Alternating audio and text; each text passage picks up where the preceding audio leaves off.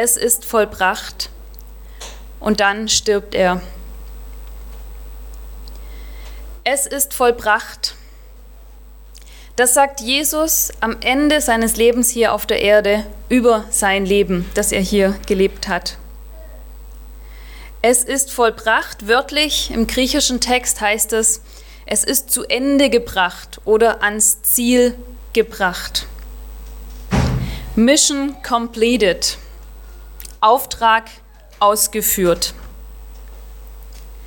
Mission completed, Ausge Auftrag ausgeführt, das kennen wir heute hauptsächlich aus Actionfilmen.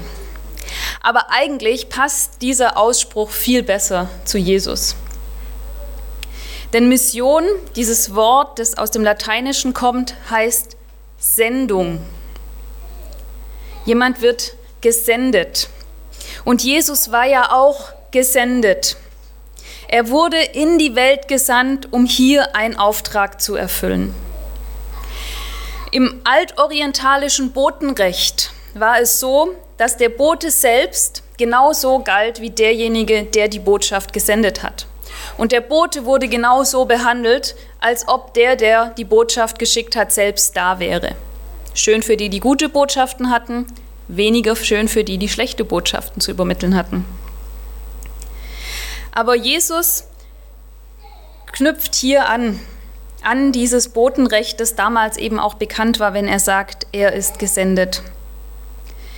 Alles, was Jesus sagt und tut, tut er im Auftrag Gottes und er tut es als Gott und das sogar noch mehr als in diesem altorientalischen Bodenrecht, denn da war es ja nur so, dass der Bote galt wie der Sendende. Jesus selbst ist ja Gott. Gott selbst kommt ja in Jesus auf die Erde.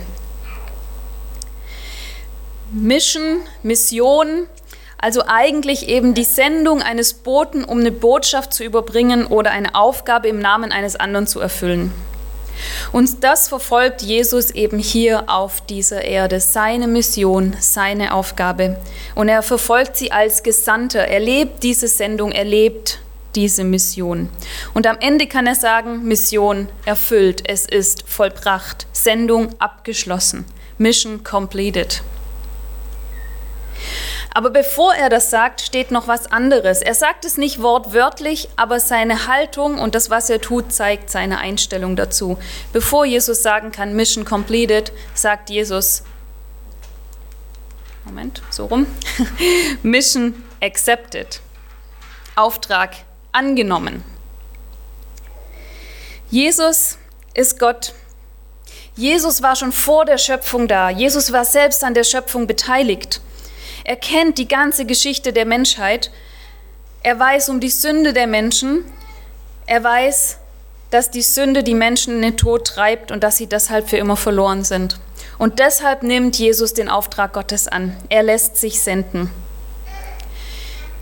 Diesen Auftrag, der wird nochmal ganz deutlich ausgedrückt in Johannes 3,17. Da heißt es, denn Gott hat seinen Sohn nicht in die Welt gesandt, dass er die Welt richte, sondern dass die Welt durch ihn gerettet werde.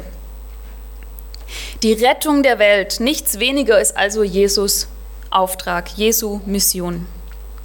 Und er nimmt diese Mission, diesen Auftrag an. Mission accepted. Und wenn wir vor allem im Johannesevangelium lesen, dann sehen wir, dass Jesus jederzeit um diesen Auftrag wusste. Und er wusste auch genau, wie die zeitliche Abfolge ist. Zum einen spricht er immer wieder davon, dass er etwas zu vollenden hat. Ich habe nur zwei Beispiele mal mitgebracht. Johannes 4, 34, da erklärte Jesus, meine Nahrung ist, dass ich den Willen Gottes tue, der mich gesandt hat und sein Werk vollende. Oder in Johannes 5, doch ich habe ein größeres Zeugnis als das von Johannes, meine Taten. Sie sind mir vom Vater gegeben, damit ich sie ausführe und vollende. Und sie bezeugen, dass der Vater mich gesandt hat. Jesus weiß also, dass er etwas zu vollenden hat, dass er nicht einfach so da ist, sondern dass er ein Ziel verfolgt und er kennt auch den Zeitplan. Wenn wir im Johannesevangelium lesen, dann lesen wir immer im ersten Teil des Evangeliums immer wieder davon, dass Jesu Stunde noch nicht gekommen sei. Hier Johannes 12, Jesus antwortete ihnen und sprach, die Stunde ist gekommen, dass der Menschensohn verherrlicht werde. Hier sehen wir schon eben, Jesus wusste es, dass es diese Stunde gibt. In Johannes 13, 1 weiß er es auch schon vor dem Passafest, aber er kannte Jesus, dass seine Stunde gekommen war. Aber wenn wir frühere Stellen lesen, lesen wir, da suchten sie ihn zu ergreifen, aber niemand legte Hand an ihn, denn seine Stunde war noch nicht gekommen. Oder auch diese Worte redete Gott, Jesus an dem Gotteskasten, als er lehrte im Tempel, und niemand ergriff ihn, denn seine Stunde war noch nicht gekommen. Jesus hat also diesen Auftrag angenommen, Mission accepted. Er hat ihn verfolgt und er wusste zu jeder Zeit, wo er gerade steht und ob seine Stunde schon da ist oder eben noch nicht. Da, als er aber unterwegs war, seine Mission zu erfüllen, da scheint diese Mission keine ganz einfache zu sein. Jesus soll die Welt retten, das ist sein Auftrag. Aber die Welt möchte diese Rettungsbotschaft nicht hören. Deshalb sieht es mit fortschreitender Mission immer mehr so aus, als ob diese Mission, die Jesus bekommen hat, eine unmögliche Aufgabe ist, eine Mission impossible.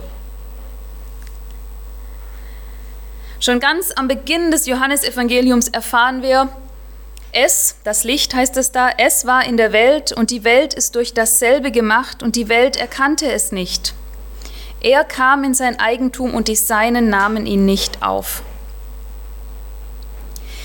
Jesus beginnt mit seiner Mission öffentlich zu werden, als er circa 30 Jahre alt war. Er fängt an, von Gott zu predigen. Er fängt an, vom Reich Gottes zu erzählen. Er tut Wunder, um seine göttliche Autorität zu zeigen, aber auch um den Menschen einen Vorgeschmack darauf zu geben, wie es sein kann, wenn sie zum Reich Gottes gehören werden. Wenn sie wirklich sich wieder Gott zuwenden und Gott neu suchen und ihn verstehen. Und dann, der, der gekommen ist, um die Welt zu retten, um sie wieder zu Gott zu bringen, der wird gefangen genommen, er wird gefoltert er wird ans Kreuz gehängt. So gut wie keiner wollte seine Rettungsbotschaft hören und selbst seine engsten Freunde, seine Jünger, haben oft gar nicht verstanden, von was er eigentlich redet und sie verlassen ihn am Ende. Ist Jesu Mission also gescheitert? Ist die Welt zu retten tatsächlich eine unmögliche Aufgabe, eine Mission Impossible? Wir wissen, dass es anders ist. Wir wissen heute, dass Jesu Mission geglückt ist, dass er sie vollendet hat. Jesus sagt es uns ja am Ende seines Lebens. Er sagt doch, Mission completed. Es ist vollbracht, Auftrag ausgeführt. Und es ist vollbracht. Es ist nicht vorzeitig beendet worden. Es ist nicht gescheitert oder abgebrochen worden. Nein, es ist vollbracht. Alles, was Jesus tun sollte, hat er getan. Als Jesus am Kreuz hängt, ist sein Auftrag hier auf dieser Erde erfüllt. Sein Auftrag, der Sinn seiner Sendung, bestand ja nicht darin, ein möglichst angesehener Prediger und großer Wundertäter zu werden.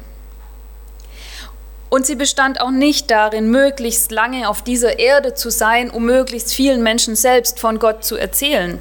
Das war ja nicht sein Ziel und seine Aufgabe. Nein, ich erinnere noch mal an Johannes 3:17.